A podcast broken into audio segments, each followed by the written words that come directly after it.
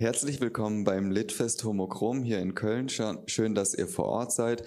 Auch danke, dass ihr das Video eingeschaltet habt oder den Podcast angemacht habt.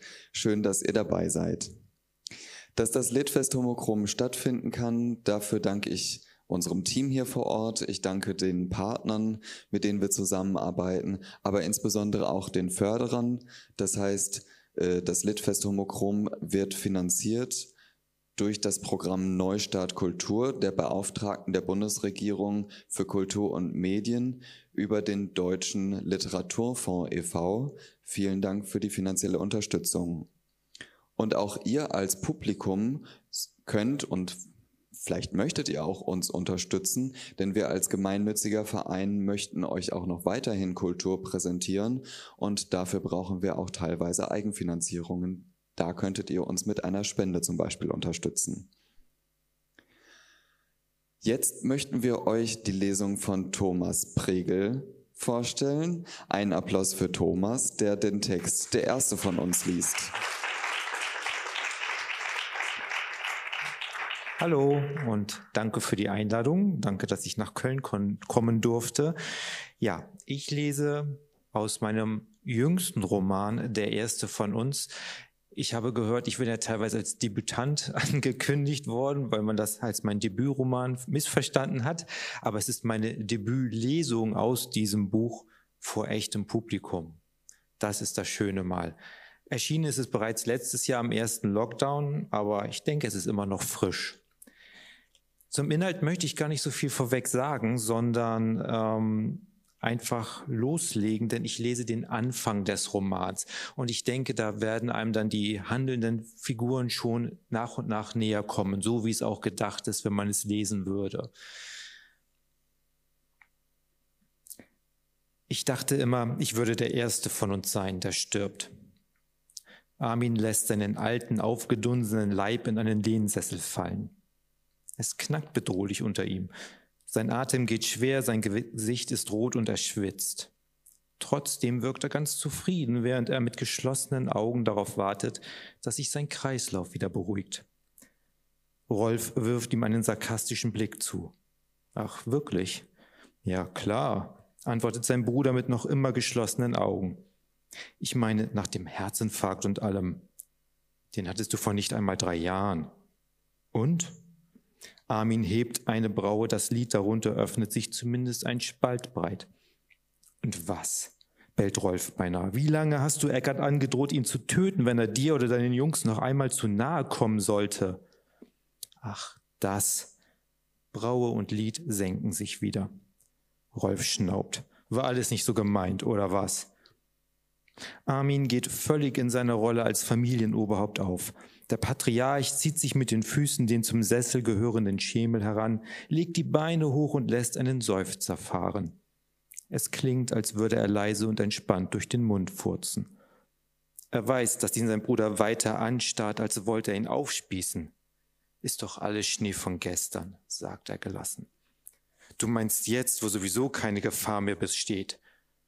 Hört ihr beiden endlich mal damit auf? Ihr seid echt widerlich. Rolf sieht Gundula erschrocken an und senkt den Blick. Armin scheint den Tadel mit ihrer Jüng den Tadel ihrer jüngsten Schwester überhaupt nicht zu registrieren. Sie sitzt in das hohe Ende einer abgewetzten Chaiselon gedrückt, bekümmert und noch zierlicher als sonst, als hätte der Kummer sie schrumpfen lassen. Das schwarze Kostüm ist verrutscht, mit der rechten Hand knetet sie ein Stofftaschentuch. Nicht einmal an einem solchen Tag könnt ihr euch benehmen. Wieder kommen ihr die Tränen. Entschuldige. Nach Rolfs Abbitte versinken alle in Schweigen. Es wird nur gestört von Gundulas verebbendem Schluchzen und Armins schweren Atemzügen. Von draußen dringt das Gewirr zahlreicher Stimmen durch die geschnitzte Holztür, die so gediegen wirken soll. Draußen im Schankraum sitzt der Rest der Familie, ihre Ehepartner, Kinder und deren Partner. Der eine oder andere Schnaps sowie die Schnittchen und die sämige Pilzcremesuppe beflügeln dort die Stimmung. Hin und wieder erschallt Gelächter. Die drei Geschwister sitzen in dem Raum, der Kaminzimmer genannt wird. Es gibt tatsächlich einen Kamin, in dem ein paar Holzscheite aufgestapelt sind und den der Schornsteinfeger einmal im Jahr abnimmt.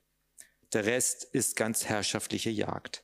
Auf Holzscheiten montierte Schädel von Rehböcken und Hirschen bedecken die obere Hälfte der Wände, während der untere Teil sowie die hohe Decke mit Eiche getäfelt sind.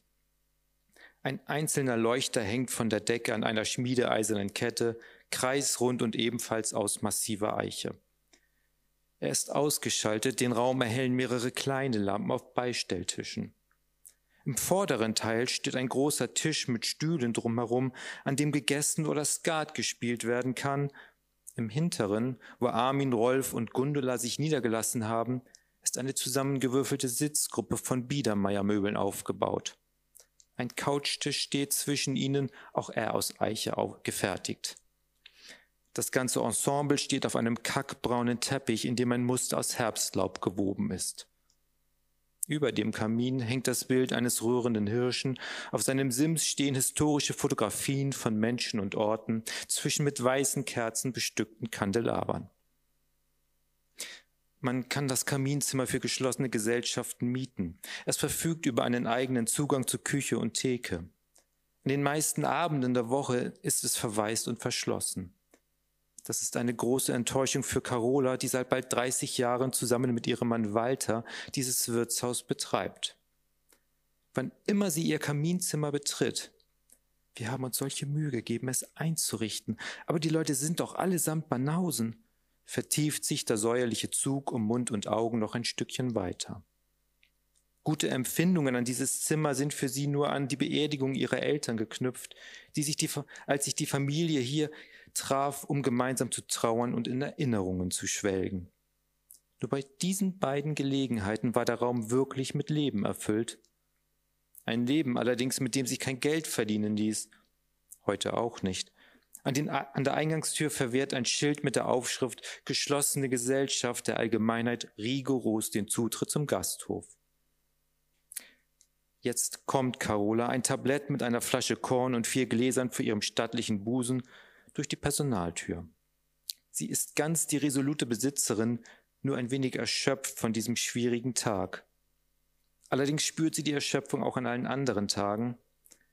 Nachdem sie die Tür wieder hinter sich geschlossen hat, verkündet sie, Gerd und seine Freunde sind weg. Armin gibt ein zufriedenes Grunzen von sich. Dann ist also nur noch die Familie da. Gut. Sag doch nicht sowas, protestiert Gundula eher automatisch. Die haben lange ausgehalten, meint Rolf. Ja, wir sind jetzt unter uns, schließt Carola und stellt das Tablett auf dem Couchtisch ab, und der schwarze Rock spannt sich über ihren breiten Hintern. Sie stellt die Gläser in einer Reihe auf und gießt den Schnaps ein. Vor jedes ihrer Geschwister stellt sie eines der randvollen Gläser und vor Armin zusätzlich noch einen Aschenbecher. Beide Geräusche entlocken ihm ein Lächeln. Carola nimmt ihr Glas und setzt sich ans andere Ende der Chaiselongue zu ihrer Schwester. Rolf füllt sein zweisissiges Sofa alleine aus. Dein Sohn ist schon wieder ordentlich drauf, sagt sie zu Armin. Welcher? Fragt der zurück, während er aus seiner Jackentasche das silberne Etui hervorholt, in dem er zu festlichen Gelegenheiten seine Zigarillos aufbewahrt. Ich habe mehrere, soweit ich weiß. Drei, um genau zu sein.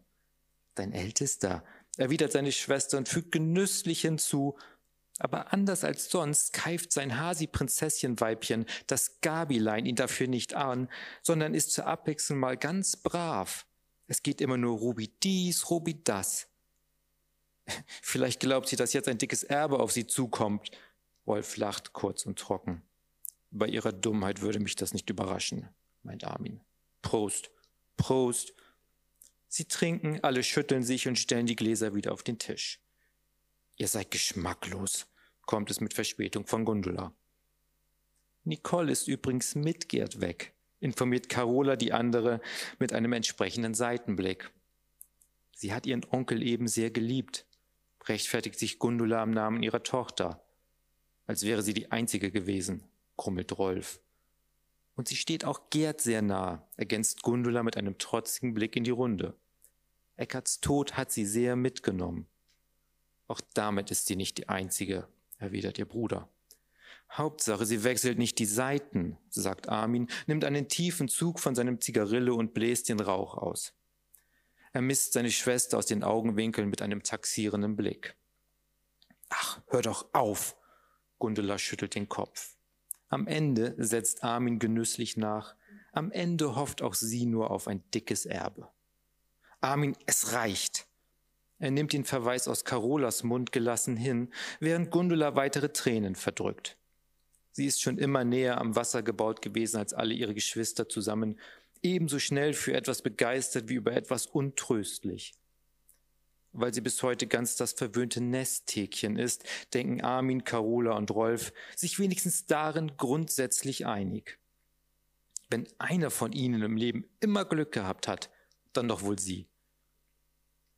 Es ist geradezu lächerlich, wie einfach sie es immer gehabt hat. Die echten Härten des Lebens sind allesamt an ihr vorbeigegangen.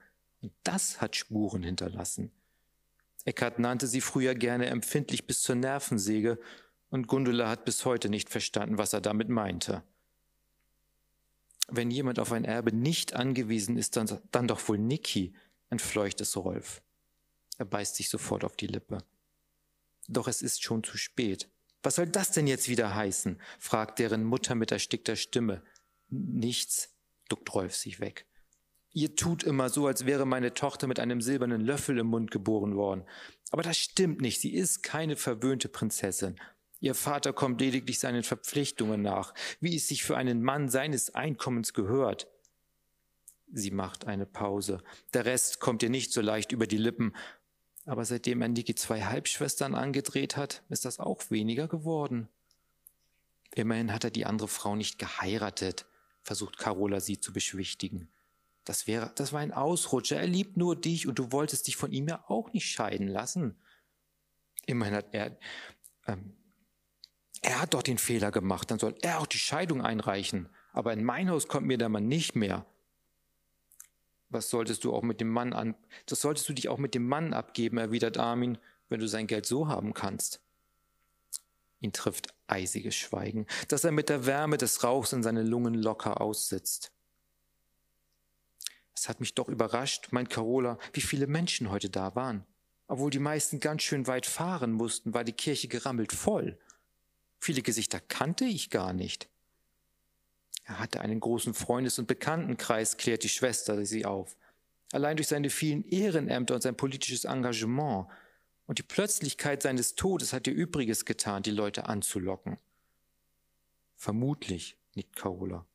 Habt ihr die großen Anzeigen gesehen, die manche in den Zeitungen geschaltet haben? Sogar eine riesige in der Zeit? Und dann die vielen Kränze. Mein Gott, man konnte ja nicht einmal mehr den Sarg sehen. Was mich überrascht hat, wirft Rolf ein, sind die vielen Frauen, die da waren. Ich hätte nicht gedacht, dass er so viele weibliche Bekannte hätte. Mein Gott, Rolf, seufzt Gundula. Ja, Rolf, nutzt Armin sofort die Gelegenheit. Du hast aber auch Vorurteile.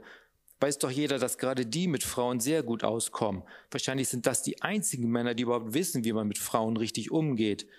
Eigentlich sollten die die Frauen heiraten und nicht wir. Dann wären wir alle viel glücklicher. Wir kommen nur ab und zu zur Begattung vorbei und die machen den Frauen die Haare. Idiot, zischt Gundula. Carola nickt zustimmend. Armin lacht nur. Der Tag mit all seinen Herausforderungen und möglichen Stolperfallen ist ohne große Pannen überstanden. Zeit also, die mitunter recht schwere Maske abzunehmen und wieder der zu sein, der er wirklich ist. Ein Mann, der sein Leben lang hart gearbeitet, sich ein bisschen Wohlstand erarbeitet hat und der jetzt seinen wohlverdienten Ruhestand genießen will.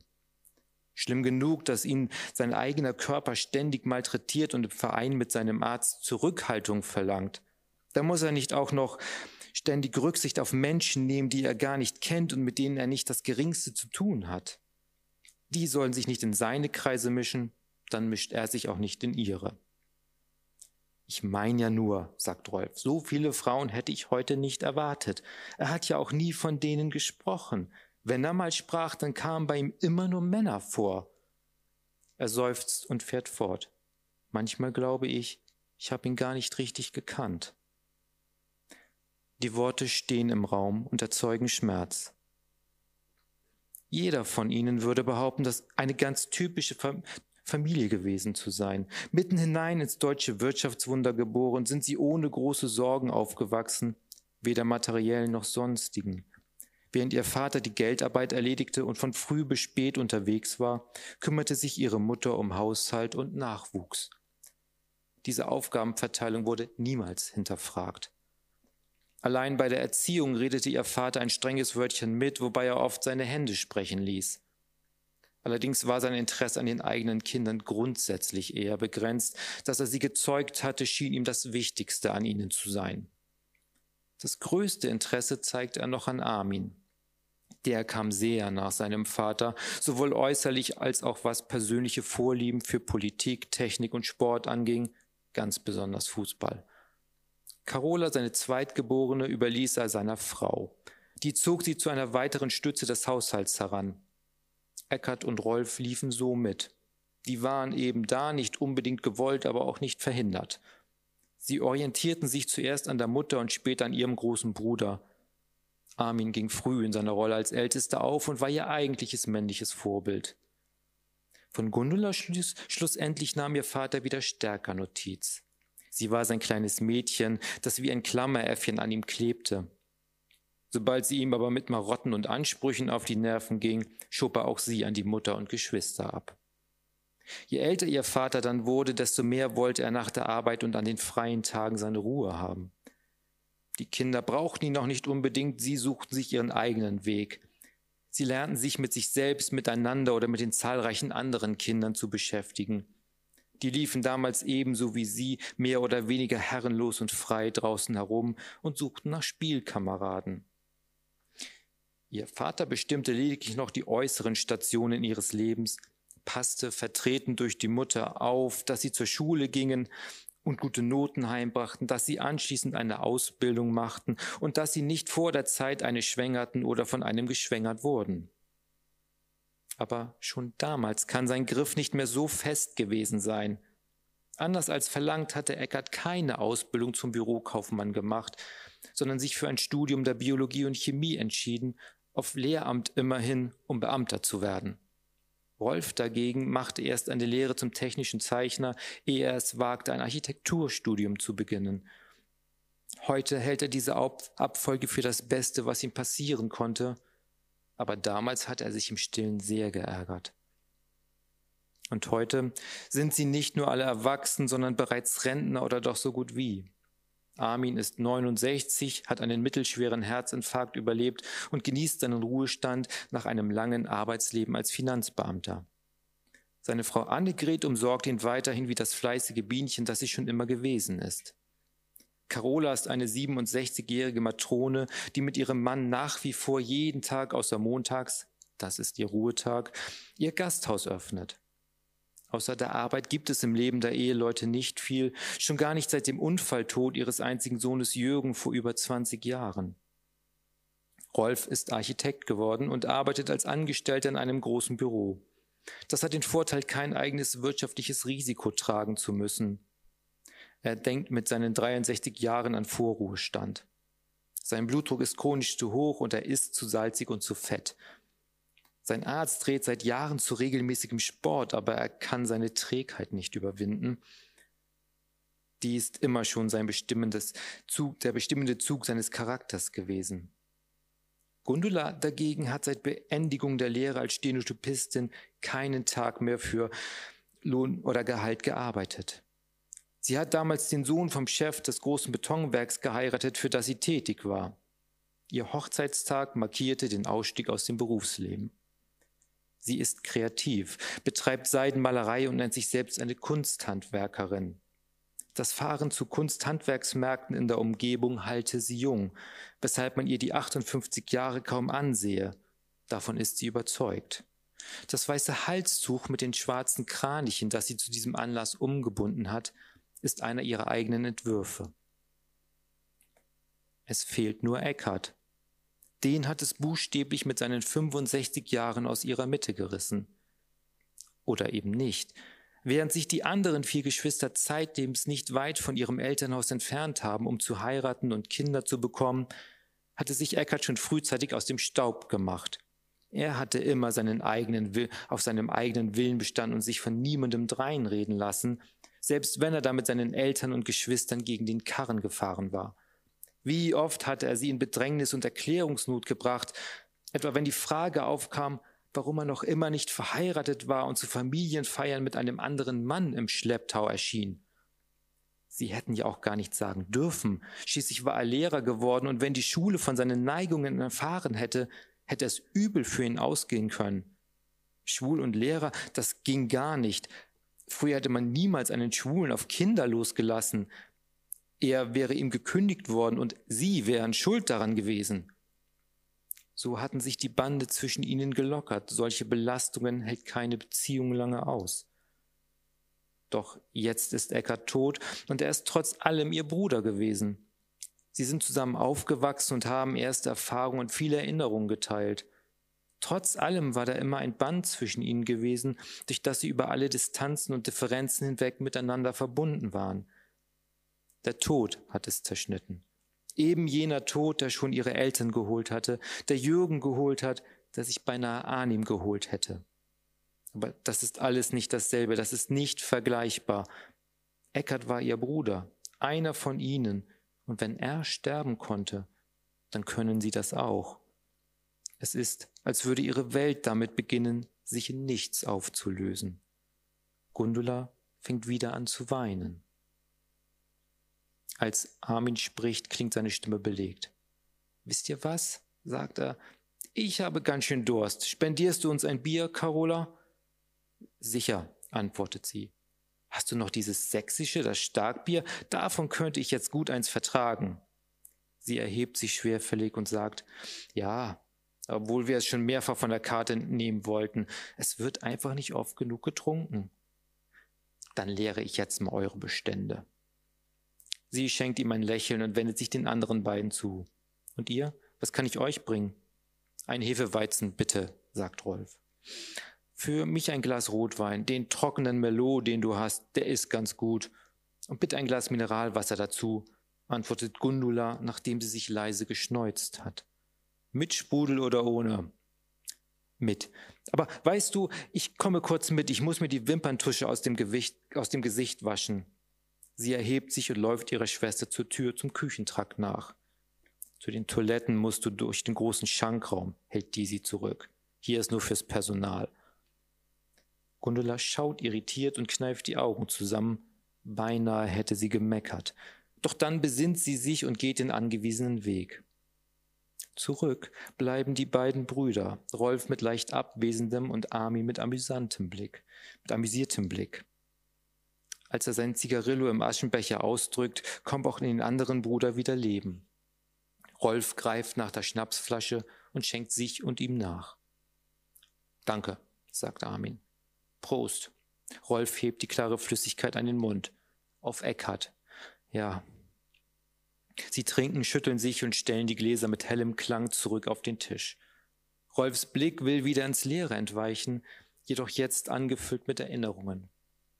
Hast du endlich mal mit dem Anwalt gesprochen? Was? Ob du mit dem Anwalt gesprochen hast? Wieder schüttelt Rolf sich. Ja, antwortet er widerwillig, aber nur kurz. Hab ihm nur die Situation schildern können und gefragt, wie unsere Chancen sind. Und was meint er? Armin beugt sich in seinem Sessel vor, dem Bruder erwartungsvoll entgegen. Er will es prüfen und meldet sich die Tage. Pah, die Antwort ist wenig befriedigend, aber bevor er sich beschweren kann, geht die Tür zum Schankraum wieder auf und Gundula kommt zurück. Sie bringt einen Schwall ausgelassenen Lärms mit sich. Da draußen geht es inzwischen hoch her, verkündet sie und schließt die Tür. Walter versorgt sie alle gut mit geistigen Getränken. Na, wir kriegen ja auch gleich, meint Armin und lässt sich zurück in den Sessel fallen. Der knarzt erneut bedenklich. So habe ich das nicht gemeint. Gundula setzt sich auf ihren angestammten Platz und starrt mürrisch von einem zum anderen. Rolf meidet ihren Blick und zieht sich das Jackett aus. Er hängt es sorgfältig über die Rückenlehne seines Sofas. Als nächstes lockert er die Krawatte, dann lehnt auch er sich zurück und sagt in den Raum hinein, Ach, das wollte ich schon eine ganze Weile. Ist doch recht warm hier drin. Gute Idee, stimmt ihm Armin zu und schält sich schwerfällig, weil er dabei die Füße nicht vom Schemel nehmen will, aus seiner Anzugjacke.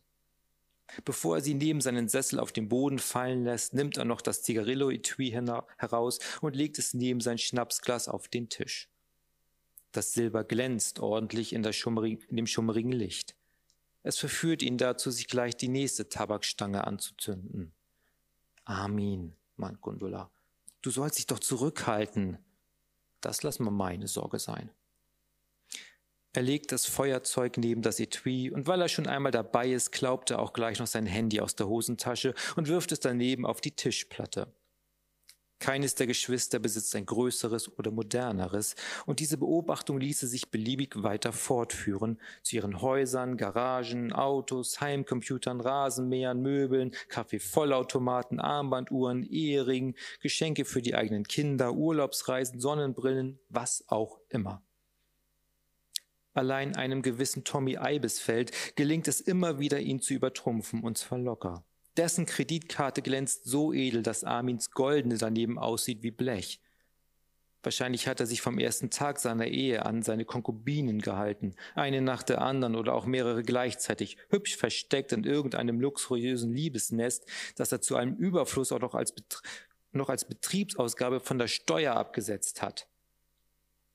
Dann warten sie schweigend auf Carolas Rückkehr. Armins Rauchschwaden verteilen sich derweil im Kaminzimmer. Danke.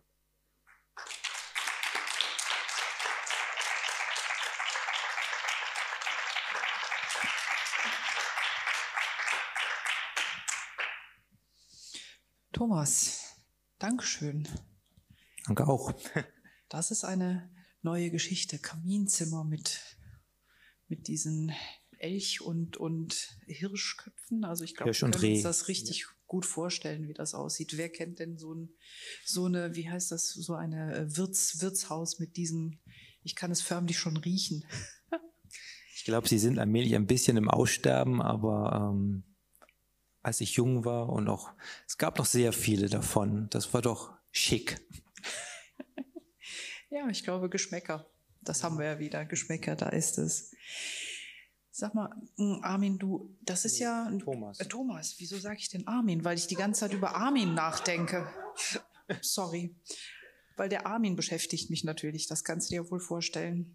Das denke ich. Also du, du erzählst eine Geschichte über, habe ich das richtig verstanden, natürlich über eine, eine, ein, ein Geschwister, also ganz viele Geschwister und der Eckart ist, ist der Schul, ne? Ja, genau. Also es waren fünf Geschwister. Eckhard war die Mitte, das Sandwich-Kind. Und er ist nun der Erste, der gestorben ist an Bauchspeicheldrüsenkrebs, wie man dann nachher erfährt. Das erfährt man dann. Das ist schön, dass du das vorwegnimmst. das ist nicht der springende Punkt der Geschichte. Ja.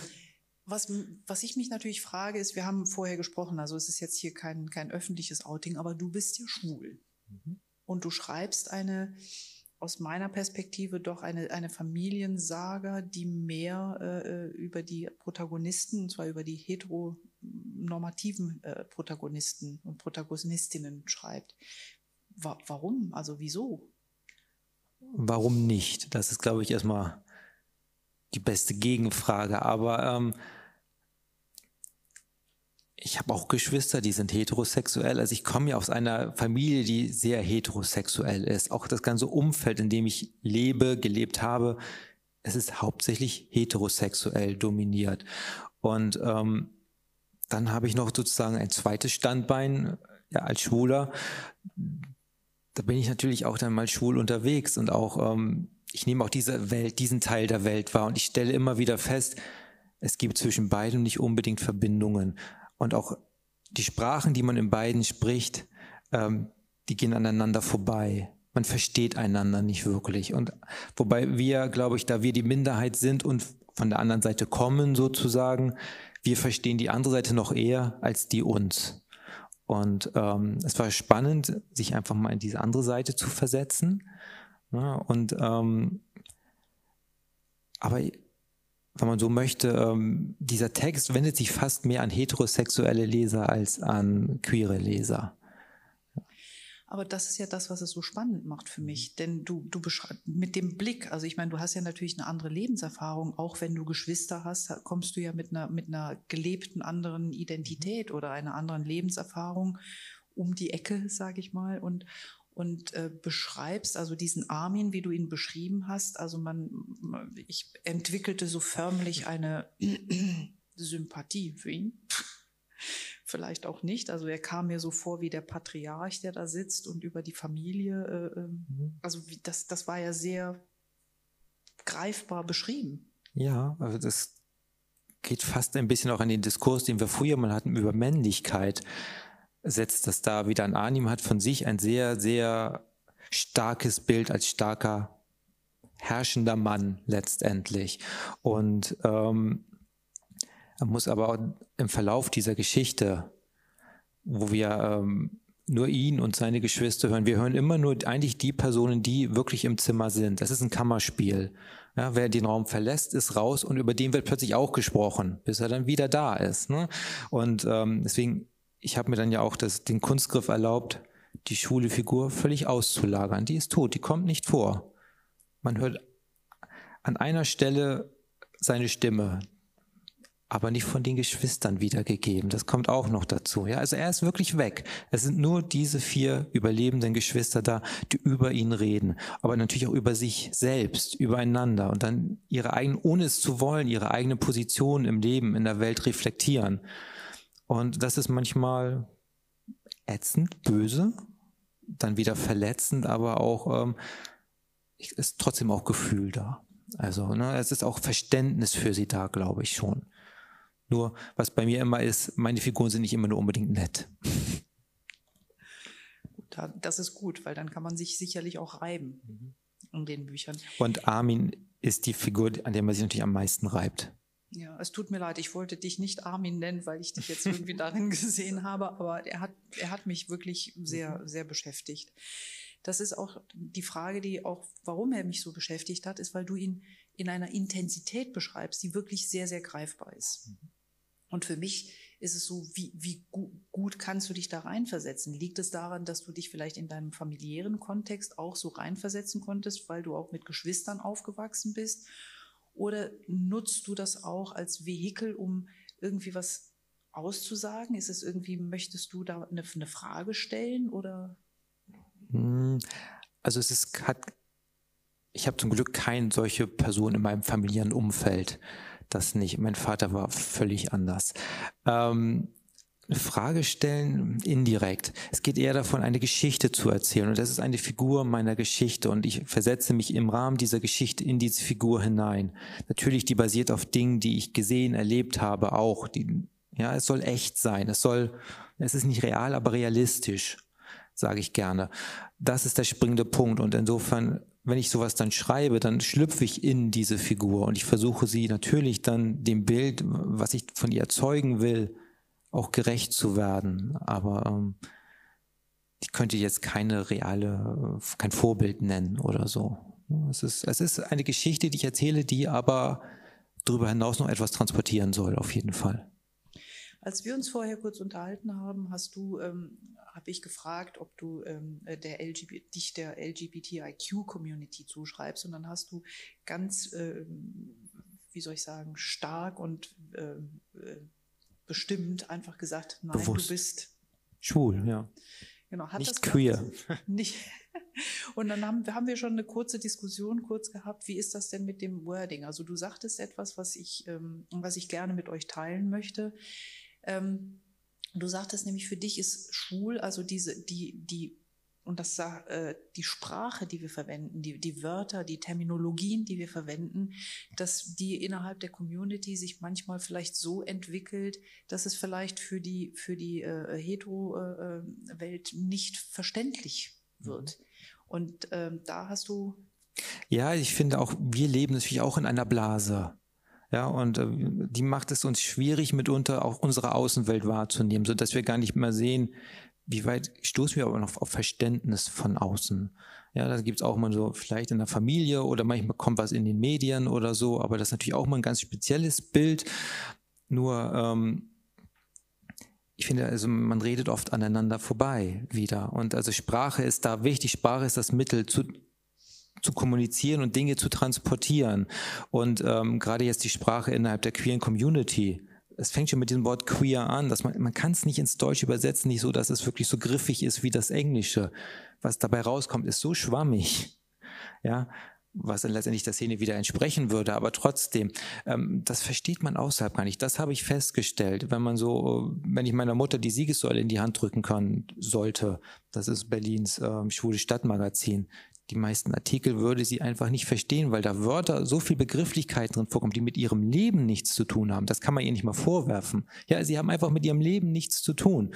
Und da eine Brücke zu bauen. Ja, deshalb habe ich mich auch in diesem Roman in die Heterosexuellen versetzt, einfach mal. Ja, um sie sozusagen mit ihren eigenen Worten zu packen dadurch ins Nachdenken zu bringen. Und dann jedes Wort, das sie über andere sagen, sagt auch etwas über sich selbst aus. Also da greifst du natürlich auf ein, ein, ein heißes Thema an, weil mhm. das es geht um die Diskussion, wie, wie bezeichnet sich die Community. Es gibt ja so Späßchen, die man so nett macht, ob man darüber lachen kann oder nicht. Das, man fing mal mit LGBT an oder einfach, es hieß mal auch LST, dann hieß es LGBT, dann IQ und so weiter. Und dann wird ja schon hinter vorgehaltener Hand und auch nicht immer gemunkelt, wie viele Buchstaben kommen denn da hinten noch dran. Mhm. Und das ist ja äh, diese, diese Diskussion, die wir haben, versus der Diskussion, warum verwenden wir nicht queer? Dann haben wir wieder den Feminismus. Wie, wie, was ist ja. denn dein? Wobei, also diese Abkürzung an sich, auch wenn sie immer länger wird, die stört mich gar nicht mal so. Das ist ja nur die, die Speerspitze oder die Spitze des Eisbergs. Also was, aber es ist, ähm, wir brauchen einfach, glaube ich, äh, eine Sprache, die bewusster wird uns wieder. Und wir leben in einem Diskurs, der extrem akademisch geworden ist. Und der ist nicht lebensecht, finde ich. Also den kann man nicht vermitteln. Und das ist das Problem. Nicht, dass es ihn gibt oder dass man, dass es Personenkreise gibt, die sich darin so unterhalten können. Ich kann es nicht, obwohl ich akademisch gebildet bin. Ja, ich steige irgendwann immer aus, weil ich finde, wir müssen eine Sprache finden dann, mit der möglichst viele Menschen kommunizieren können. Und tatsächlich hier heißt es dann auch, weil wir in Deutschland sind und nun mal äh, die Anglizismen ein bisschen zurückdrängen, allein weil wir, wenn wir die Übersetzungsarbeit leisten müssen im Kopf, dann wird uns schon bewusster, was wir sagen. Das ist mein Ansatz, denke ich. Und äh, insofern auch die ganzen Abkürzungen und so, das ist nicht das Problem. Nur wir sind so abgehoben inzwischen. Ja, gut, ist also vielleicht ein Luxusproblem, weiß ich nicht, aber. Ähm, aber mit dir als Schriftsteller zum Beispiel über Sprache als Konzept zu diskutieren, ist ja, glaube ich, fast müßig. Also es ist ja, die Sprache ist ja etwas, was unser Leben immer beschreibt. Und wo, das ist auch die, eine der wenigen Mittel, außer die körperlichen Mittel. Und dank der Pandemie haben wir die im Moment ja auch nicht, mhm. äh, eben Gefühle oder, oder Empfinden äh, auszudrücken. Was, was ist denn, jetzt schreibst du aus der Perspektive, ich sage ich mal, aus, aus der heterosexuellen Perspektive und bist schwul. Wie, wie kann man Sprache aus deiner, aus deiner Sicht, also wissend ob dieser beiden Positionen, die du einnimmst, wie könnte man das, hast du einen Vorschlag? Ich meine, das wäre super. Ich meine, dann hätten wir hier einen Wow-Effekt. Also. Ähm, ich habe auch nicht die Lösung des Problems, aber ich habe es ja so gelöst, ich habe eine Geschichte erzählt. Mhm. Also ich habe mir etwas ausgedacht und äh, was trotzdem realitätsnah ist, hoffe ich, und ähm, ein Beispiel gegeben. Dann können andere gerne den Ball aufnehmen sozusagen und weitertragen. Aber ähm, dann könnten wir es vielleicht mal umdrehen, weißt du, wir sprechen ja in der Community immer von diesen Allies oder Verbündeten. Vielleicht können wir jetzt ja auch, vielleicht ist dieser Brückenschlag, den wir immer brauchen, um, um, um für unsere Gleichberechtigung zu kämpfen, dass sie von beiden Seiten kommt. Also das ist ja natürlich auch, weil Vielleicht ist es auch ein Blick in uns selber hinein, in die Community, um zu gucken, verlieren wir uns selber in der Community oder diskutieren wir uns rund und, und verlieren den Blick aufs Ganze? Kann, kann das auch sein? Ich weiß nicht, wie empfindet ihr das denn? Ist denn unsere Diskussion so, dass wir uns vielleicht zu sehr immer mit uns selber beschäftigen? Kann das sein? Oder ist es nötig, dass wir uns selber beschäftigen? Wir haben eine Wortmeldung und die ich mache das wieder sportlich.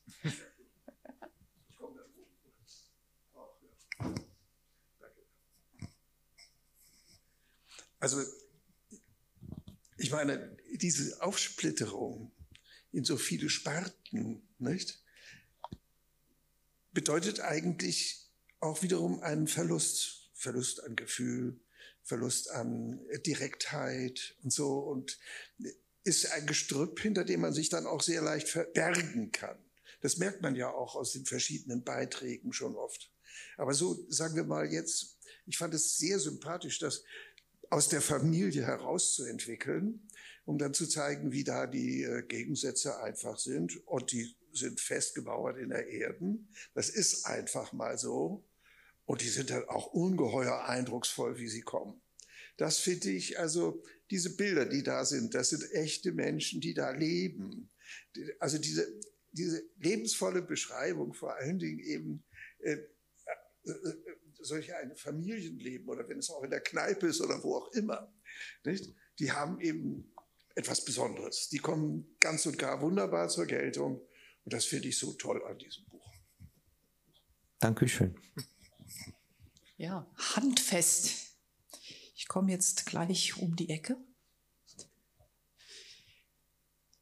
Thomas, du siehst, ähm, dass ähm, die, die Frage natürlich jetzt offen steht. Ich gucke ich guck mal einfach um die Gesichter. Also ich sehe manche, die so lächeln, verschmitzt lächeln und andere, die so sehr nachdenklich sind und gucken. Vielleicht einfach nochmal so eine kleine Publikumsfrage hinein.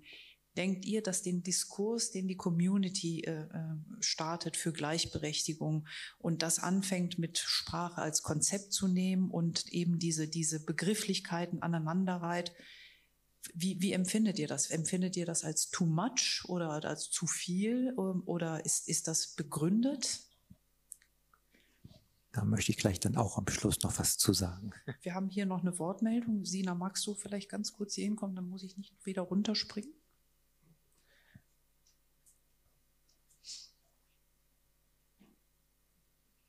Ja, das ist doch Du kannst das nutzen. Das ist sogar eine sehr gute Idee. Ja, erstmal danke für die Lesung. Ich glaube, dass diese Ausdifferenzierung ganz viel auch aus einer großen Verletztheit kommt, die ja real erlebt wurde. Also seht mich auch noch. Ich bin nicht in dem L oder S oder und so weiter und so fort vorhanden. Seht mich und dass diese ganze Verletztheit, diese Diskussionen auch in der Community so schmerzhaft machen, also so emotional machen. Und das, was was ganz anderes ist in dem Ausschnitt, den du gelesen hast, dieses äh, über die zu reden, das ist ja reale reale Familie, heterosexuelle Familie, her, ähm, ja, die sollen mal die, die, Frauen, die verstehen die Frauen viel besser. Ne? Man sagt noch nicht mal schwul, geschweige denn LGBT. Und ich glaube, da ist, die, ist es wichtig, beides äh, im Blick zu haben. Sind wir in unserem, die, dieser Wunsch nach Safe Space, den es letztlich nirgendwo geben kann, der ist aber ganz verständlich. Und da zu schauen, das treibt, glaube ich, die, die Diskussion in der Community, aber nicht aus dem Blick zu verlieren, was du auch als Aufgabe für dich gestellt hast, auch die ähm, die Verbindung zur Außenwelt zu kommen, sonst werden wir ne, die Welt der Bubbles, die sich nicht mehr begegnen können und auch nicht mehr wollen. Das wollen wir ja gar nicht. Von daher bin ich mal gespannt auf das ganze Buch. Ich danke dir, Sina. Vielen Dank. Thomas, du wolltest was sagen. Ja, also du hast ja ein bisschen sozusagen äh, in Frage gestellt, ob dieser Kampf überhaupt, äh, auch wenn es eigentlich mal provokativ war, äh, ob der nötig ist oder nützlich ist oder so. Und also ich finde schon, wir sollten auch nach außen gehen und wir müssen auch reden und äh, wir müssen auch um unsere Rechte kämpfen. Ähm, aber wir müssen letztendlich die Leute mitnehmen, die, die nicht wir sind. Ja, sie, egal wie zersplittert zersplittert wir untereinander auch sind. Aber ähm, dann meint, es ist wie mit dem Begriff queer. Ja, ich werde auch aus der Community heraus als queer wahrgenommen, obwohl ich mich selbst nicht so sehe. Ich kann für mich mit diesem Begriff nichts anfangen. Also, ja, trotzdem verwende ich ihn auch manchmal, aber ähm, ich versuche wirklich so es runterzubrechen. Ja, und dann kann mich als Beispiel geben und ähm, vielleicht ein Beispiel sein, das inspiriert, aber ähm, wir müssen irgendwie versuchen, die Leute mitzunehmen. Und das geht nur über Ansprache und mit den richtigen Worten. Und ich glaube im Moment, das ist, wie Sie gesagt haben, wir leben so in Blasen im Moment. dass wir verblasen total. Ja, aber jeder lebt in seiner Blase und wir müssen die wieder kaputt machen. Kann es auch sein, dass es eben immer diese Diskurse immer mehr werden? Also weil es ja darum geht, äh, äh politisch, also wir haben ja mittlerweile den Anspruch, politisch korrekt zu sein. Also das, das merken wir. Ich meine, in der Community haben wir häufig und viel früher angefangen, richtig zu gendern. Und jetzt äh, äh sieht man es im Fernsehen. Also das kam irgendwie plötzlich, also ich sage jetzt mal gefühlt, plötzlich wurde jetzt auch im Fernsehen gegendert und die Zeitungen gendern.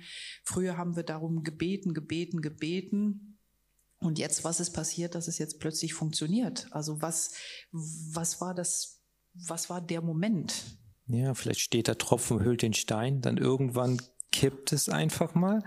Aber das ist eben permanente Arbeit und ähm, so wird wieder eine Gruppe sichtbar. In diesem Fall die Gruppe der Frauen, die ich finde auch, dass das Gendern richtig ist, dass es sich so gehört. Ähm, wie man es macht, ist letztendlich egal, aber man sollte es schon tun, denke ich. Und ähm, es gibt noch mehr Gruppen, die jetzt langsam sichtbar werden. Und auch im Zuge dessen, dass es schon für andere Gruppen Sichtbarkeit gibt. Also zum Beispiel die Trans-Community oder auch äh, die POC-Community. Das ist auch richtig, dass die in den Vordergrund treten. Ne? Auch, dass sie ihre eigenen Wörter mitbringen. Nur wir müssen diese Wörter vermitteln. Wir müssen sie an den Mann und die Frau bringen. Und das ist so noch die große Hemmschwelle, der große Knackpunkt. Über den sind wir, glaube ich, noch nicht drüber. Denn wenn wir unsere in der Community-Diskussion verlassen, dann gucken uns da eine Wand von Fragezeichen an. Aber darf ich mal ganz kurz in etwas einsteigen, aber jetzt mehr, sag ich mal, mit einem sehr lachenden Auge. Du sagtest eben Mann, also muss man jedem Mann und jeder Frau. Ja, weißt das du, dass das natürlich auch schon natürlich, der erste Punkt ist? Also gerade wenn du, wenn du in, in, für mich jetzt zum Beispiel in meiner Funktion als Moderatorin müsste ich sagen, da fehlte was, ja. Genau. Und das ist, das ist ja das, was natürlich Sprache, unsere gelernte Sprache ja dann auch mhm. plötzlich so schwierig macht. Ne? Ja, sie wird sich verändern. Sie wird sich verändern. Sie muss sich auch verändern, aber sie macht es andauernd. Insofern, das Gejammer darüber kann ich nicht nachvollziehen. Ja, also unsere Sprache, wenn sie leben soll, verändert sie sich immer schon. Wir sprechen nicht wie vor 100 Jahren. Das tut keiner mehr, zum Glück. Ja, auch wenn manches damals schön war, aber ähm, ja, es ist schon witzig, wie man so andere Wörter mit reinnimmt. Weißt du, das Handy, wie schnell haben wir Handy adaptiert, wie schnell haben wir, weiß was ich, äh, Googlen adaptiert. Wir, wir adaptieren alles, was so nützlich ist und, und Mainstream ist, ist ja sofort in unserem Wortgebrauch drin. Da kann es doch nicht so schwer sein, auch mal queer oder LGBTIQ oder ja. schwul, lesbisch, äh, was auch immer nötig ist, äh, trans äh, in, in, den, in den Mund zu nehmen. Ja, und eben, wenn man das Gefühl hat, man wird nicht verstanden, dann muss man es eben nicht immer die Mühe machen, es zu erklären. Das hilft einem manchmal auch weiter Dinge zu, besser zu durchschauen, tatsächlich. Also. Von daher finde ich das auch super, dass du, sag ich mal, als schwuler Mann quasi dich in diese heterosexuelle Perspektive begibst, um die zu erzählen. Also das finde ich grandios. Das schließt so ein bisschen den Kreis, den wir hier mittlerweile, also bis jetzt auch an, an Lesungen hatten. Das bringt nochmal eine andere Perspektive rein. Und ich denke, der Perspektivwechsel ist ja auch etwas Horizonterweiterndes. Dann gucke ich noch mal gerne ins Publikum. Also alle lächeln. Ich glaube, wir haben die meisten Fragen beantwortet. Thomas, dir vielen herzlichen Dank. Ich danke auch. Und ähm, wo findet man dich, wenn man dich sucht? Ich habe eine Homepage, thomaspregel.de oder auf Facebook, da äh, kann man sich auch anschreiben. Ja. Ganz bestimmt. Also diese kurzen Geschichten, wo man das Ende nicht kennt, das wollen wir sicherlich alle mal nachlesen. Vielen Dank dir. Und euch allen nochmal hier ähm, vielen Dank, dass ihr zugehört habt und zugeschaut habt. Denkt dran, das äh, Homochrom Festival ist ein, äh, ein äh, ehrenamtliches und ein, ein gemeinnütziger Verein, der das äh, unterstützt. Also haut rein, macht eure Portemonnaies und eure Bankkonten leer und spendet die hierhin, denn wir können dieses äh, Geld sehr gut gebrauchen, damit alle diese Festivals auch besuchen können, denn die sind kostenfrei und das ist, weil wir gerne möchten, dass alle an diesen Festivals teilhaben können. Also von daher, ich bitte euch und äh, Martin, der dieses Festival mit einem Team ähm, leitet, wird sich sicherlich sehr darüber freuen und die Community und unsere Bewegung erst recht. Vielen Dank.